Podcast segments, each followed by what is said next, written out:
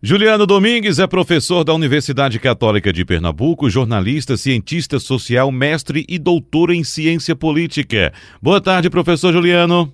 Boa tarde, Wagner, a você, a Felipe, a todos do estúdio e a quem nos acompanha. Professor, vamos falar sobre a relação entre coronavírus e a política. O coronavírus tem dominado a pauta em todo o mundo, com números de casos suspeitos e confirmados sendo atualizados a todo momento e com governantes anunciando medidas de controle da doença. Neste fim de semana, por exemplo, tivemos pronunciamentos do governo do estado e da prefeitura do Recife em relação ao assunto, com decisões que acabaram repercutindo na vida de todos nós. Também nesse fim de semana, vimos o presidente da República ignorando recomendações médicas e cumprimentando pessoas em frente ao Palácio do Planalto em Brasília. Professor, quais seriam os principais impactos do novo coronavírus no comportamento de lideranças políticas? Lideranças políticas, Wagner, têm se comportado basicamente da mesma forma, né, numa tentativa de adequar o seu discurso, as suas medidas à gravidade da situação. De que maneira eles têm se pronunciado?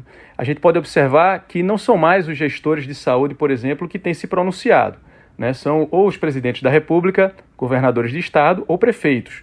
Isso daí já reflete justamente uma preocupação maior por parte da gestão pública, é, a partir do momento em que o principal gestor toma para si é o protagonismo, a responsabilidade de se pronunciar. E não apenas isso, a gente observa também que nesses momentos em que eles se pronunciam, eles estão acompanhados é, da, da, das suas respectivas equipes. Né? No caso de prefeitos é, e governadores, estão ali secretários de Estado. No caso dos presidentes da República, eles estão acompanhados é, também dos ministros. Essa é uma mensagem simbólica né, para quem recebe justamente o pronunciamento, a mensagem de que o, aquele governo, aquele gestor, ele está sim preocupado com a situação. Ok? Essa é a tentativa de convencer a opinião pública de que o Estado, através das suas iniciativas, das suas políticas públicas, tem procurado é, controlar a situação e, com isso, então, passar uma mensagem de tranquilidade para o eleitorado. Vale destacar que esse tipo de comportamento ele não se aplica somente à gestão pública estatal, né? ele se aplica à gestão de uma maneira geral. Então, a gente observa gestores né, de instituições privadas também, ou públicas não estatais, se comportando de maneira semelhante. É isso que se espera né, de um gestor, de uma liderança, num momento excepcional como esse, né, que o mundo vem atravessando. Ao mesmo tempo, a gente observa né, gestores com comportamento que vão no sentido oposto.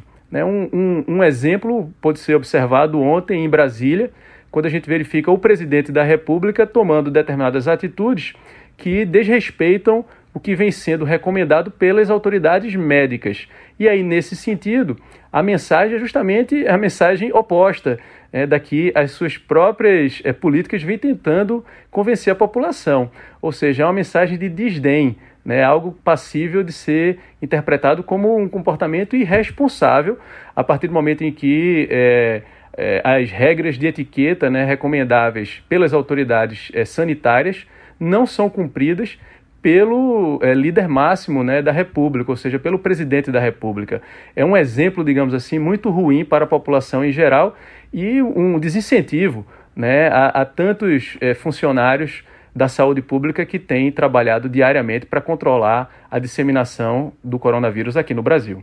Agora, professor Juliano, e o que dizer sobre o impacto do novo coronavírus na política em geral, sobretudo nas políticas públicas?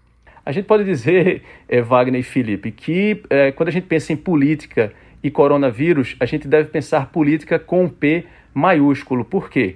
Porque o principal desafio é a política, é, é o desafio da gestão, é a política de gerir. Né? Não só ações no campo da saúde pública, mas imagine ações no uso do espaço público em geral e medidas fiscais né, para é, evitar danos ainda maiores à economia, ou seja, pensar também respostas políticas né, para amenizar consequências econômicas.